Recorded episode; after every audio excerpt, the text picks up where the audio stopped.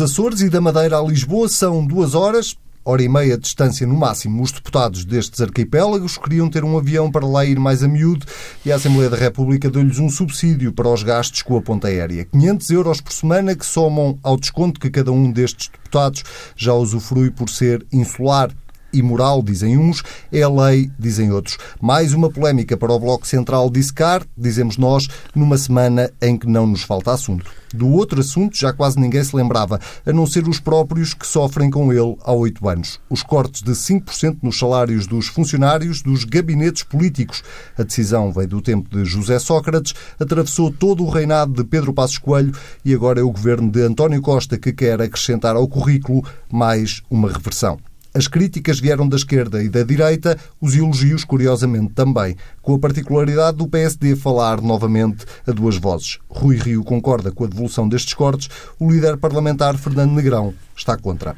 Opiniões. Cada um tem direito a ter a sua e nós por aqui não abdicamos da nossa. E qual será a opinião do Pedro Marcos Lopes e do Pedro Adão e Silva sobre os entendimentos entre o PSD e o Governo, sobre descentralização e fundos comunitários? Sejam muito bem-vindos, Pedro Marcos Lopes, Pedro Adão e Silva.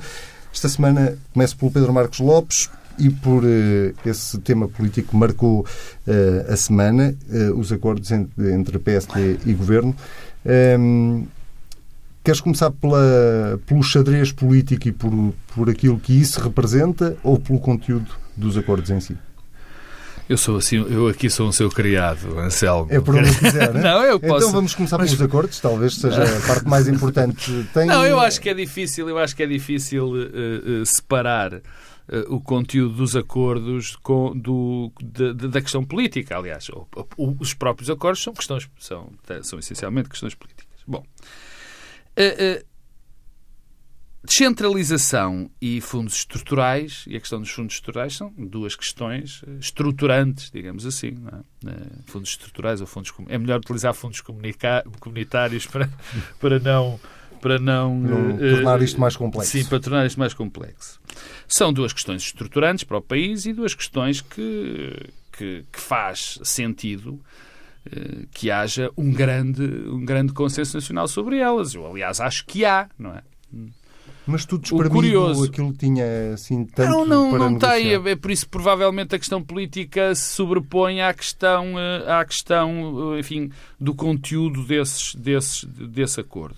Mas tem, tem alguma coisa, tem a passagem de várias de, várias, eh, de vários poderes para as câmaras municipais e, e, nesse aspecto eh, tem já uma análise ou pelo menos um primeiro passo sobre o que fazer com as CCDRs e, portanto, estamos aqui pelo menos com um caminho, uma vontade de eh, adensar a questão da descentralização e dar-lhes mais conteúdo. Claro que falta imenso, atribuições, falta quem, como é que vamos fazer essas estruturas que estão entre o Governo Central e os municípios. Mas é um caminho que tem de ser feito e, e o, o, caminho faz-se caminhando e foi iniciado. Do fundos estruturais, de facto, há, há menos. Agora, há menos naquilo que possa ser falado. Mas a questão dos fundos estruturais, nesta altura, é essencial para o futuro do país nos próximos anos. E para os próximos, o que vai acontecer, ou melhor dito, o que vai acontecer nos próximos anos é essencial para o futuro do país. Porque nós todos sabemos que temos uh, regras apertadas em termos europeus de investimentos e, este, e este, estes fundos são essenciais para o investimento que está parado há tanto tempo, para, para o crescimento que é fundamental dar-se uh, na, nossa, na nossa economia através desse, desse Portanto, investimento. um ponto para Rui Rio que uh, demonstrou esta disponibilidade. Não mas que consequência política é que eu isso acho tem? Que, eu acho, francamente, que há vários pontos uh, para, para Rui Rio.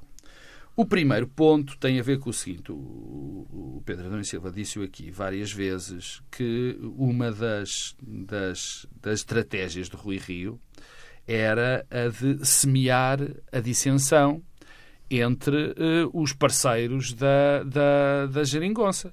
E, aliás, há que dizer que Rui Rio, desde o princípio, aliás, com a colaboração de algumas pessoas que aparentemente lhe são pró próximas, como a doutora Manuela Ferreira Leite, eh, foi o primeiro caminho. Era vamos minar, digamos assim, esta, esta, esta, esta coligação, eh, apontando-lhe as contradições.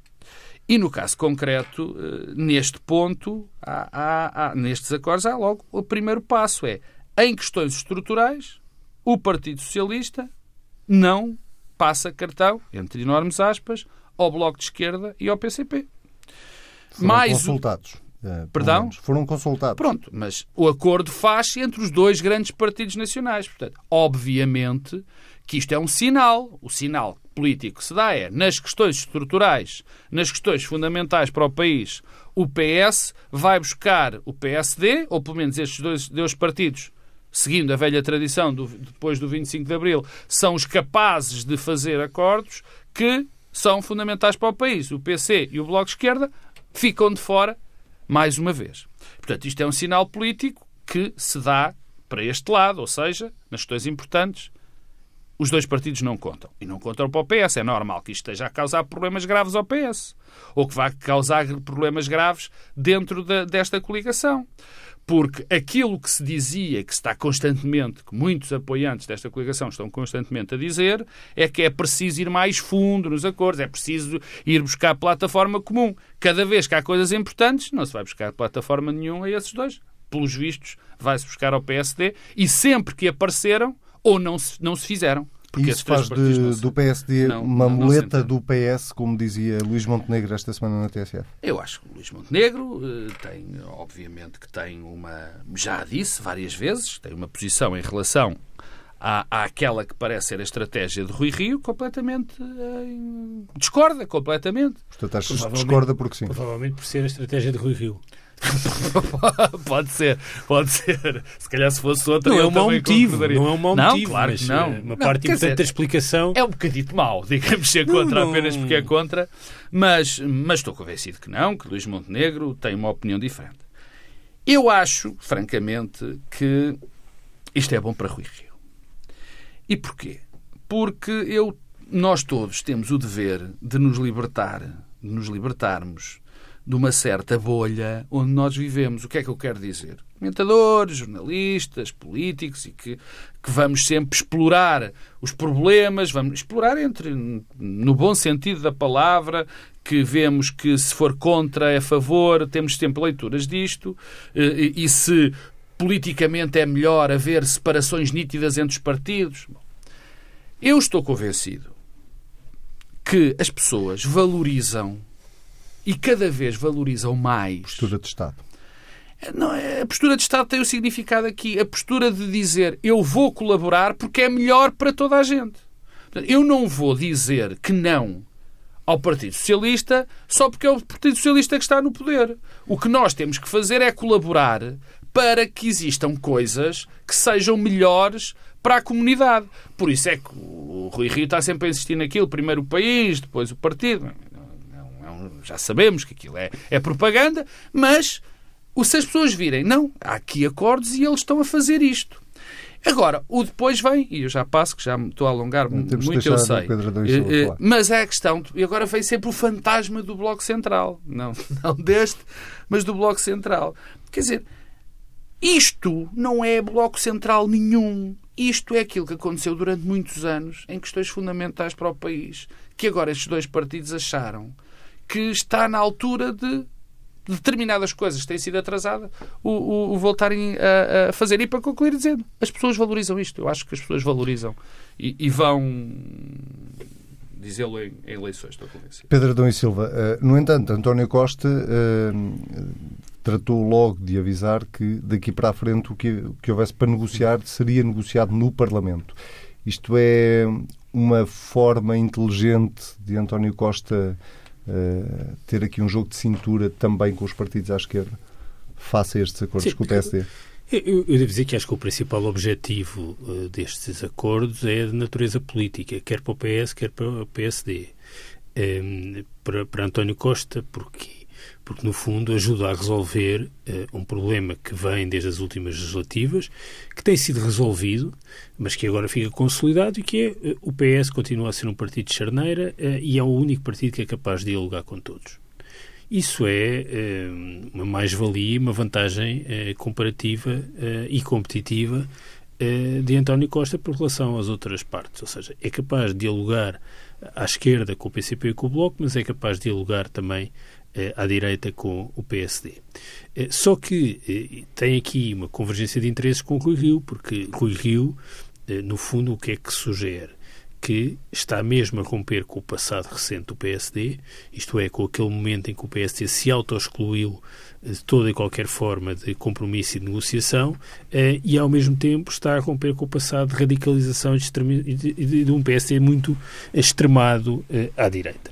Eh, é evidente, e o Pedro Marcos Lopes sugeria isso, eu acho que há aqui uma enorme divergência entre aquilo que são as percepções e aquilo que é a leitura que os ultras de cada parte fazem e aquilo que a maior parte dos portugueses eh, faz destes, eh, deste tipo de acordos.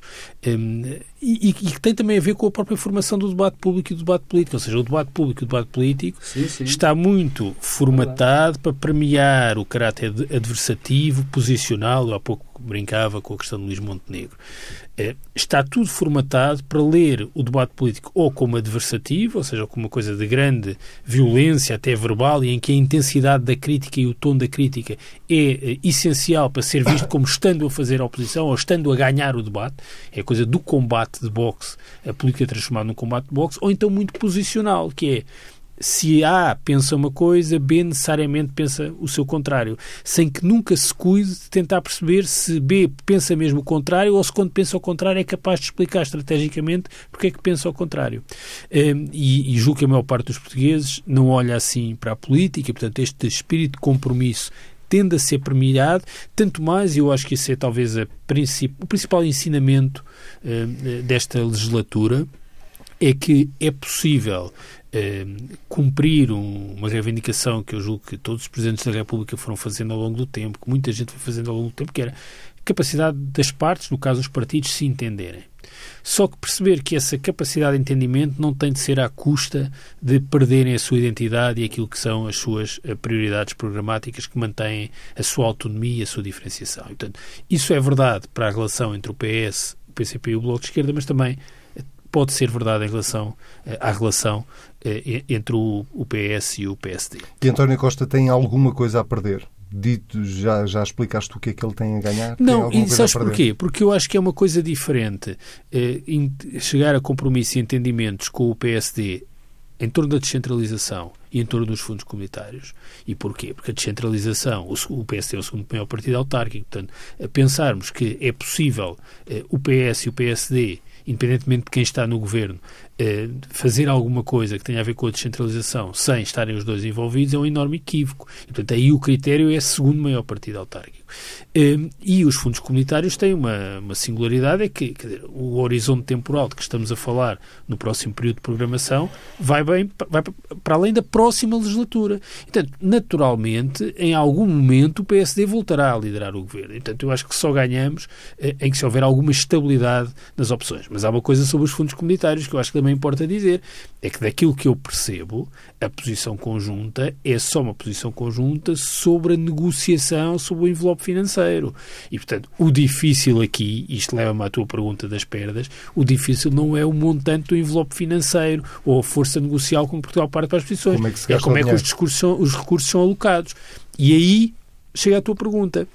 Mas é parece, que... desculpa interromper, mas desde o início da própria liderança de Rui Rio, até foi algo que também o Partido Socialista já tinha levantado na campanha para as, outras, para as outras eleições, que era preciso um acordo alargado ao PSD, e o PSD disse em relação ao PS, em relação à política de investimentos, de grandes investimentos sim, públicos, é, onde os fundos sim, estruturais claro, são importantes. Mas é, fundamentais. É? Apesar de tudo, isto não é uma posição sobre os fundos, é uma posição sobre a posição que Portugal deve ter no pacote financeiro sobre os fundos. Eu não acho que isso seja irrelevante, mas é preciso perceber que o difícil é também escolher Claro. Eh, como é que se distribui os recursos, em que áreas, em que apostas, e aí eh, chegamos à questão eh, da esquerda. É que uma coisa é a descentralização e a fase de negociação junto à Europa. Outra coisa é a política económica, financeira e ainda as matérias sociais. E eu aí o que seria estranho era, no contexto desta legislatura, em que há um acordo de incidência parlamentar focado na estratégia orçamental, que subitamente os compromissos também aí passasse a ser entre o PSD e o PS. Isso é que seria insustentável politicamente. Agora, se, com compromissos sobre descentralização e fundos comunitários, acho que é saudável, necessário e não vejo que provoque perturbação, a não ser que, de facto, a perturbação existe na medida em que dá um sinal de que o PS é capaz de falar. E esta oh, questão... Deixa-me deixa, deixa dar uma... O, o problema, eu, eu, eu percebo, quer dizer, o Pedro Adão Silva diz. Quer dizer, é, é, evidente que isto são duas questões e há muitas outras questões que, que, que, precisam de políticas eh, muito mais desenvolvidas e de plano mais desenvolvido no campo social, bem entendido, e noutros. A questão que se levanta é que nós não vemos sinais da parte do PS, do Bloco de Esquerda e do PCP para entendimento. Ah, mas isso é outra história. Mas sobre isso, dizer, é essa todas questão, as semanas sim, temos falado sobre claro, isso. Claro, não, mas, mas, mas, isto é, mas isto é mais um tema que vem. Isto, isto acrescenta, acrescenta eh, problemas a essas negociações, estou convencido. Quer dizer, porque a, a, a capacidade de entendimento, nós não, não sabemos. Será que se vai para umas eleições? Será que vamos chegar a umas eleições e nós já não estamos tão longe quanto isto? Sem saber o que é que se há alguma plataforma comum entre os três partidos, mesmo e com certeza que vão correr separados. É porque houve um problema que eu não me esqueço que existiu quando foi da formação da geringonça. Toda a gente, toda a gente, os três que estamos aqui, pelo menos, nunca pusemos em questão a legitimidade desta solução governativa. Nunca. Alguns o puseram, nós nunca pusemos. Mas, de facto, há um problema um problema, que é a questão de nós percebermos as plataformas comuns entre os partidos. Naquela altura nós sabíamos, havia pelo menos uma, que era a, de, de, a devolução dos rendimentos. O que é que vai agora existir? É que isto convinha, até para a boa saúde da democracia, que soubéssemos que há algumas coisas que podem ser feitas a seguir. Se calhar a outra pergunta que se pode fazer é se vai ser necessário existir mais alguma plataforma de atendimento, porque tudo dependerá também um bocadinho do resultado das legislativas do próximo ano, não é? Ah, ah, bom, a tua pergunta depende, porque é, se for nesta legislatura, não. Na próxima, naturalmente. Não, já pois, estamos é que... todos em pré-campanha eleitoral. Claro, a tua pergunta tem duas respostas. Uh, se é uh, uma previsão em relação a esta legislatura, eu diria que não, não vai. Uh, e, portanto, vamos ter uma discussão em torno do próximo Orçamento de Estado, que vai ter uh, tensões programáticas importantes, seja a questão das carreiras na administração pública, os aumentos, ainda o tema da despesa permanente, ou seja, as pensões. eu diria que não vai acontecer nada na frente fiscal no, no, próximo Orçamento. É a minha sensação. E depois a questão do o investimento das Finanças e da recuperação. Sim, relativamente claro na, que, que, não era ainda no programa de estabilidade, sim, que só lá é, para 2020. e, e, e, depois sobra a questão dos serviços públicos e do investimento. Portanto, haverá discussões. Agora, se vai haver alguma coisa com alcance programático mais vasto, eu diria que não. Agora, eh, se me perguntas do ponto de vista tático, eh, eu, se estivesse no lugar de qualquer um dos partidos, lançaria esses debates antes das legislativas, para, de certa forma, marcar as claro. cartas que vão estar em jogo uh, nas legislativas. E, e, e, se calhar até acentuando a divergência. E até não sei até que ponto não é isso que já está a ser feito pelos vários partidos. Porque os partidos precisam também de sublinhar a sua divergência para mobilizar os seus eleitorados e depois a correlação de forças, como diria o Partido Comunista Português, eh, a correlação de forças encarregar-se-á nos dizer qual será o cenário pós-legislativo. Pedro, muito rapidamente, porque era isso que te queria perguntar há pouco. E do lado de Rui Rio e do PSD, que perdas ou que ganhos é que uh, Rui Rio pode ter com estes entendimentos? É, as perdas e os ganhos que o acompanham desde outubro ou novembro, que é, é uma tensão entre saber se é um partido que desistiu de vencer as eleições uh, daqui a um ano e meio e está apostado em preparar-se para um cenário pós-eleições legislativas e com uh, um ciclo político mais curto curto e depois vencer a seguir, e para isso precisa de aparecer como alguém que apoia uh, o PS e ao mesmo tempo que apoia o PS, uh, eh, explora uh, as divergências entre o PS e o PCP e o Bloco de Esquerda, ou pelo contrário, um partido que percebe que para voltar a ganhar uma maioria precisa de crescer para além do seu núcleo duro eleitoral e para, para crescer precisa de fazer um corte e uma ruptura com uh, um período em que o PSD uh, eh, virou muito à direita. Ora, está uma boa deixa para o próximo assunto, cortes 5% nos eh, funcionários dos gabinetes políticos, uma decisão do tempo de José Sócrates, 2010, salvo erro. um, e que António Costa aparentemente quer reverter. Eu, eu vou ser muito franco. É como eu não vou perceber a pergunta, não, ou vais, dizer, Já... ou vais dizer, eu prefiro responder a outra coisa. Não, não, não, é não, não, não, não, desculpa. Não, não, não, não, diz, diz. Não, é que a própria, a própria formulação, o próprio preâmbulo para a pergunta já diz muito, quer dizer, porque é assim, o corte de 5%, nós há bocadinho estamos a falar, portanto, da reposição de, de salários. A minha pergunta é esta. Mas porquê é que o pessoal, trabalhadores, porque é que há trabalhadores que não têm a reposição dos 5%, podendo ter essa reposição dos 5%. O que é que faz com que... Que é que eles são mais ou menos não, que outros trabalhadores? O que é que aquele trabalhador, pelo facto de ser assessor do, do, do, deputado, não interessa de quem. No essencial, aliás, não são esses, porque esses são poucos. Estamos a falar das pessoas que são assessoras eh, no Ministério da Saúde, não, da Educação. Não, mas eu tal. podia dar esses exemplos também, é indiferente. Quer dizer, o que é que um assessor, um trabalhador eh, que é assessor do deputado ou do, do, da secretária de Estado da Educação, ou seja, do que for. É menos português. Que... É menos português ou é menos.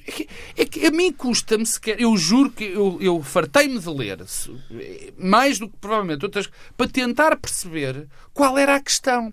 Para tentar perceber por que diabo o Bloco de Esquerda, o Dr. Fernando Negrão e o, parti, e o, e o, e o CDS. O que, que, tipo, de, que tipo de, de característica davam a essas pessoas que tipo de, de menoridade davam a essas pessoas para dizerem não, todos os outros podem ter os seus os, os salários respostos. Menos essas, esta malandragem que eu não sei porquê. Uh, são de alguma forma posições demagógicas? Uh... Demagógicas não, são incompreensíveis são incompreensíveis, são desprestigiantes para qualquer pessoa que as, defende, que as dependa e visam diretamente e de uma maneira objetiva desprestigiar um conjunto de trabalhadores que existe na nossa, na nossa, na nossa, na nossa comunidade. Mas eu sei porque é que é. Eu sei porque é que é. O facto, eu sei porque são qualquer coisa que sou a assessor. Malandragem. Lá está. Assessores é pessoal. É, são boys. E o que o Bloco de Esquerda e o, PC, e o Bloco de Esquerda, o CDS e o Dr. Fernando Negrão estão a fazer é passar um certificado de boys a pessoas que eles próprios escolheram, que eles próprios escolheram, para os seus staffs. Isto é uma coisa absolutamente incompreensível que ninguém consegue perceber como é que alguém com dois dedos de testa e que peço desculpa do que digo e, com, olhando para a política com honestidade, pode estar a defender. Não tu atribuis alguma importância especial uh, ao facto de Fernando Negrão ter tido a posição que teve e de Rui Rio ter tido a posição exatamente contrária? Dou, dou importância porque o Fernando Negrão é líder do grupo parlamentar do maior partido português. E, portanto, uma pessoa que embarca neste tipo de, de, de loucura preocupa-me, como é evidente. E não, não está a falar exatamente a título pessoal, não é? Quando fala, não, fala em nome do pelos partido. Vistos não é? está. Pelos vistos está. Porque se o presidente do partido, o Dr. Rui Rio, acha, tem a mesma opinião do que eu, parece claro, não é? Portanto, obviamente que ele está a, fazer, a falar em termos pessoais. E mal. Pedro Adão e Silva, eh, que opinião tens tu não, sobre tenho isto? Uma, tenho uma opinião muito crítica e, naturalmente, assisti com perplexidade às reações. Um, quer dizer, no fundo, um, a posição do Bloco de Esquerda é somos favoráveis a todas as devoluções de todos os trabalhadores, menos destes trabalhadores. Um, e eu não consigo perceber como é que se pode fazer essa, essa, essa separação. E o Bloco de Esquerda é... tentou hierarquizar eh, outras prioridades antes de chegar a estes então, trabalhadores. Mas a prioridade não era a devolução de salários dos trabalhadores? Eu não falo pelo Bloco de Esquerda. Não, não, não sei, mas eu também não. não eu, felizmente também não falo pelo Bloco de Esquerda. É, é, é, mas e, e porquê? Porque eu acho que isto tem. Eh, aliás, eu até juntava isto ao tema eh, dos deputados e da, dos subsídios aos deputados, porque eu acho que isto tem um alcance eh, político mais vasto. Bem, desde logo há uma coisa que é acho que há um clamor que se sente sistematicamente que se prende com a diminuição da capacidade política do Estado, não é apenas da capacidade do Estado, da capacidade política. Isso depende também eh, dos membros do governo terem capacidade de recrutar para os seus gabinetes. Dizer, eh, o, o, que há de deslegitimação, de discurso crítico sobre a atividade política, eh, sobre os gabinetes, sobre quem é membro do governo, quem é assessor de membro do governo, isto paga-se caríssimo, não é caro, é caríssimo. É que começa a ser difícil arranjar pessoas para irem para o governo. Quer dizer, um dia contar-se-á a história eh, sucessiva dos sucessivos primeiros ministros e da formação de governos. E vamos descobrir que, que é há 30 anos, há 30 anos, um primeiro-ministro telefonava a alguém para convidar para ser ministro e as pessoas aceitavam. Agora, um primeiro-ministro tem de telefonar a um, a dois, a três, a quatro, a cinco e tem dificuldades em arranjar membros do governo. E isso não é independente deste clima que se criou eh, em torno eh, das pessoas que têm responsabilidades políticas. E também não é independente do facto de, eh, hoje em dia, formar um gabinete é bem mais exigente, até por força dos recursos que são muito mais limitados do ponto de vista daquilo que é o orçamento dos gabinetes, e não só é difícil, como agora ainda há esta questão da penalização salarial. Mas essa implosão começa nos próprios políticos. Claro, claro. claro. claro. E esse é o meu ponto. Eu, eu devo dizer que eh, aqui há três anos, quando Francisco Louçã deixou de ser eh, líder do, do Bloco de Esquerda, eh, houve uma leitura muito comum que antecipava um declínio eleitoral do Bloco, que aliás já se sentia em parte, e de certa forma a saída de Francisco Louçã correspondia também a, a isso. Eh, o que o Bloco fez foi uma estratégia eleitoral inteligente, e quando nós dizemos, ah, em Espanha há o Podemos, o Bloco é apenas hoje o Podemos antes do tempo, é o Podemos que está cá há mais tempo. Eh, e trocou eh, uma afirmação mais programática, que era aquela que tinha quando tinha as fações trotskistas, as três fações, as três fações que compunham o Bloco, trocou por uma outra coisa, é que hoje o Bloco é um conjunto de pessoas que dizem umas verdades. E as verdades é criticar os políticos porque recebem taxas. Eh, e eu acho que isso tem um potencial de abrangência eleitoral e política muito maior do que tinha a afirmação estratégica anterior. Já sentimos isso nas últimas legislativas, voltamos a sentir nas presenciais. Recuperem o que foi a campanha de Marisa Matias nos últimos 10 dias das presenciais. Foi toda centrada nos temas dos políticos, nos taxos, tudo a mesma eh, coisa. E, portanto, no fundo, isto já não é uma coisa nem de direita tem um nem belo de esquerda. Espelho, que tem um belo espelho uh, na direita. É isso que eu dizer, já não, é, era que dizer, já não é uma coisa nem de direita nem de esquerda. Perdeu a sua componente ideológica e é por isso que, frequentemente, o CDS e o Bloco de Esquerda têm a mesma luta tem uma vantagem, de certa forma, canalizam para o Parlamento esse lado de protesto, mas tem uma desvantagem que alimenta os temas. E porquê que o Bloco faz isto? Agora pensando mais, é, é, porque o sucesso eleitoral do Bloco de Esquerda depende muito de se conseguir afirmar em áreas que o PCP não faz nem o PS. Ah, e o problema é que nos temas materiais que têm a ver com a saúde, com a educação, com a administração pública, com os pensionistas, o PCP será sempre muito mais credível e competitivo eh, que o Bloco. E nos temas pós-materiais, que eram aqueles que em que o Bloco se afirma inicialmente, não é? despenalização da interrupção voluntária da gravidez, as drogas, o casamento entre uh, pessoas do mesmo sexo, tudo isso que são bandeiras do Bloco no seu início, o PS também já as tem. E, portanto, o Bloco tem como espaço para o seu crescimento e para a sua afirmação estes temas. E não faz outra coisa senão fazê-lo. Agora, eh, eu não, isto é uma constatação. Se calhar até é bom que haja partidos que o façam.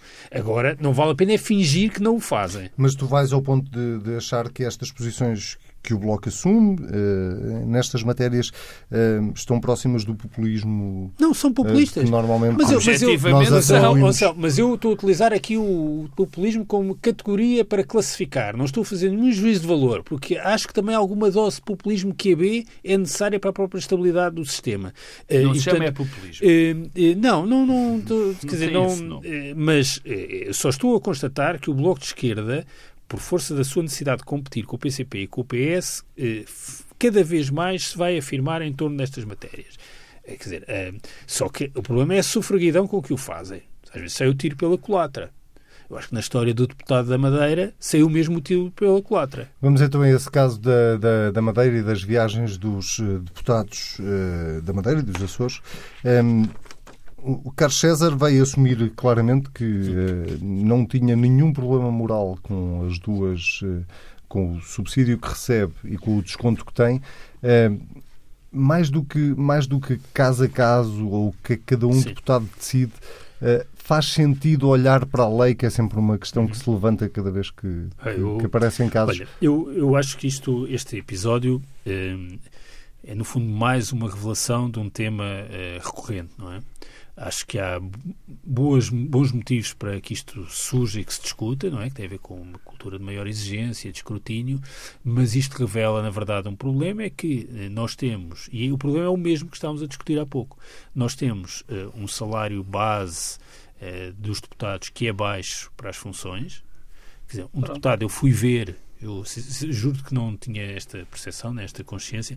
Um deputado recebe 3.600 euros brutos e, portanto, eu acho que isto não é adequado para um deputado. Não é adequado, peço imensa desculpa, eu sei que as pessoas em Portugal ganham pouco, mas é aqui um problema de interrupção da carreira, eh, de serviço público, de dignificação das instituições da República, parece representação, curto, representação institucional. É Agora, eh, com cortes que, para o caso dos políticos, continuam em vigor, é que agora os políticos são o último reduto dos cortes. A questão é que, em cima disso, é depois é há uma dizer, série de alcavalos. É isso que eu fui. É, é, é, é, uma série de formas de compensação. Eu fui ver e vi, pelo menos, presidência de comissão vice-presidência de bancadas parlamentares ou direção de bancadas parlamentares.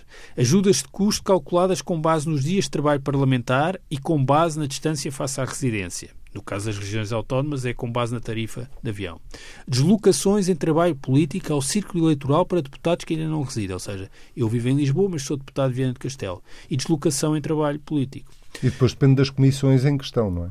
Porque não, mesmo no próprio Parlamento. Dias, são as ajudas de não, viajar mais, o, Sim. as ah, regalias claro, claro. com o passaporte. Isto, aliás, cria um enorme problema, porque eh, um deputado de Lisboa é objetivamente prejudicado, eh, mas há deputados que, na verdade, de facto, recebem muito mais do que um membro do governo, o que também é uma coisa que não faz sentido, não faz sentido nenhum. Ehm, depois, eh, eu acho que o que é que isto mostra? Nós estamos a julgar pessoas por comportamentos que são conformes à prática que têm quatro décadas e aquilo que é o padrão dos próprios serviços da Assembleia. Quer dizer, cada deputado não anda a perguntar na Assembleia o que é, como é que é, como é que funcionam os seus reembolsos, em lugar de estarmos a clarificar um problema que eu acho que existe. Aliás, o tema dos Açores da Madeira é, é curioso porque se nós pensarmos num deputado de Bragança que tem 66 anos e que vem de Bragança para Lisboa de comboio, esse deputado paga metade do que nós os três pagamos na tarifa de comboio. 30 mas, euros. Mas recebe, além do mais, também o subsídio. Eu ia dar o exemplo aí, da guarda. Aí, aí há... Quer dizer, o problema, repara, no princípio, os, os, montantes é que são diferentes, mas na questão de princípio é o mesmo, mas uma, uma, uma, passagem aérea para a Madeira para os Açores é mais cara que um comboio. Mas, portanto, o deputado de 66 anos da Vila Real não está a fazer a mesma coisa que os deputados da Madeira e dos Açores estão a fazer? Eu parece-me que sim. E eu não vejo isso como sendo uma coisa positiva. O que eu acho é que isto mostra é que o que era preciso era uh, um sistema mais simplificado, mais coerente e transparente e que implica aumentar a remuneração base e tudo o resto que são despesas extra que deviam ser claramente diminuídas, mas serem contra fatura ou contratadas pelos próprios serviços da Assembleia. Eu li também esta semana, já não sei onde, a chamarem a atenção que, por exemplo, os deputados do Círculo da Europa ou de fora da Europa, os voos são comprados pela agência de viagens da Assembleia e não comprados diretamente como. Portanto, há aqui imensa incoerência. Eu acho que isso ganhava com simplificação, transparência e remuneração base mais elevada, em lugar de criar este sistema que é, aliás, discriminatório dentro dos próprios grupos parlamentares. Pedro Marcos Lopes, isso se calhar estava mesmo na altura de o fazer, que é para não darmos hoje a discutir o deputado A que vem de Leiria, amanhã o deputado B que vem dos Açores. Eu acho que há uma, uma questão uh, inicial que é fundamental e que, que, que tem de ser dita várias vezes, que é porque é que isto acontece? Ou seja, porque é que acontecem, porque é que acontece esta história de ter o salário base, presidente da comissão, vice-presidente da comissão, depois ainda há uns que têm uns carros e há outros que não têm os carros, por exemplo, os vice-presidentes, toda a gente quer ser vice-presidente porque tem carro como motorista, ou não tem carro como motorista, depois, depois temos uh, os subsídios para as deslocações, esta coisa toda que o Pedro disse, ainda há mais duas ou Olha, três. Vou dizer mais uns exemplos que às vezes ninguém fala. E o passaporte diplomático? Por exemplo, um, Era isso que eu estava um, a falar. É que fala-se, por exemplo, da questão dos advogados. Houve um advogado que me chamou a atenção disto e que por acaso foi deputado, é, que me chamou a atenção disto. Uma das coisas que vale mais para um advogado nomeadamente numa sociedade de advogados grande, é ter o passaporte diplomático. Porquê? Porque imagina que um cliente amanhã pede para ir a uma reunião em Luanda. Não tens que pedir visa? Um, qualquer eh, advogado claro. tem de esperar três semanas por um claro, passaporte. Claro. Agora, podendo utilizar... Portanto, há aqui um sério Há outras. Eu, eu falou deste. Eu falei do, do, carro como motorista, que é sempre uma coisa muito apreciada. Uh, uh, e de onde é que isto vem? Primeiro, de onde é que isto vem? Vem deste clima. Quer dizer, os, os, os deputados são mal pagos. Não são só os deputados que são mal pagos. Uh, neste momento, provavelmente, os deputados são os menos mal pagos Isso, isso da, da, da classe dito. política. Na comparação com secretários de Oh, Estado, oh, ministros Pedro, e presidentes de câmaras não, municipais, era o exemplo que eu ia dar. Eu pego num deputado madeirense ou açoriano e ele, de certeza, então, for presidente de uma comissão, ganha de certeza muito mais do que o presidente da Câmara de Lisboa do Porto. Não, isso aí não. Qualquer deputado ganha mais que o presidente da Câmara Municipal qualquer de um Lisboa deles. Não, mas esse ganha, eu disse muito mais. Dizer, Não, mas é bom que as pessoas percebam que qualquer deputado ganha mais que um presidente da Câmara, o que já é grave. O que não Ganha mais quer que dizer, Estado. o que não quer dizer, vamos lá ver se a gente se entende, não quer dizer que eu não acho que os deputados são mal pagos, eu acho que são. Só que há membros da classe política que são muitíssimo mal pagos. Que é o caso de presidentes da Câmara, secretários de Estados, ministros, quer dizer, para as responsabilidades que têm, para tudo o que envolve. Agora, esta história dos deputados é muito simples. Toda esta confusão foi para dar a ideia, isto estabelece, porque, olha, nós até ganhamos pouco, porque é o salário base que o Pedro Adão e Silva diz. Depois vai-se acrescentando coisas e mais coisas e mais coisas para, para aumentar o salário. Ora bem, tudo o que é. eh, Não há nada pior. Nada, nada, nada pior. Para semear a desconfiança, para semear a falta de escrutínio, do que a confusão na- nos pagamentos salariais, na confusão dos pagamentos aos deputados e a, a que quer que seja, não interessa. Esta confusão é sempre um, um- um foco, é um, um ninho de problemas, é um foco de doença. E, portanto, a boa solução era, porque a boa solução era pegar neste, no Estatuto de e fazer uma, uma, um- um- uma remuneração que toda a gente pudesse compreender, muito simples. É evidente que a pessoa que mora na Guarda ou em Bragança e que tem a sua vida eh, eh, eh, alterada é diferente de uma pessoa que mora em Lisboa, mas também não é muito diferente viverem na Guarda, para efeitos de deslocações, de preços de deslocações e da alteração da sua vida, é completamente indiferente morar na Guarda ou no Funchal ou, ou- ou na Terceira. Facto, esse é que é o facto. E esse complemento de insularidade faz, não, faz, não me faz sentido. Mas, não, mas eu não quero entrar nos detalhes. O facto é que isto tem que ser transparente e rigoroso. E de uma vez por todas, coisa que não vai acontecer, atenção, não se vai alterar nada no Estatuto de Deputado, ninguém vai aumentar os salários aos políticos, toda a gente vai achar normal um Presidente da Câmara eh, ganhar menos do que um, um, um diretor de uma agência por pouca, por pequena, por muito pequena de qualquer banco. E, portanto, e depois as consequências são aquelas que nós vamos conhecendo. Cada vez a qualificação do pessoal político é menor e cada vez mais nós temos que depender de pessoas que não precisam do dinheiro que ganham na política para ir para a política. O que, por definição, é terrível. É, no fundo, regressar ao século XIX. É. Os ingleses é que diziam que o fundamental para um político era ser rico. Muito bem. Pedro Marcos Lopes, Pedro Adão e Silva, voltamos a ver-nos daqui uma semana, semana do 25 de Abril. O Bloco Central desta semana vai ficar por aqui. Já sabe, se quiser ouvir, pode fazê-lo às vezes quiser, basta para isso ir a tsf.pt. Nós voltamos daqui uma semana.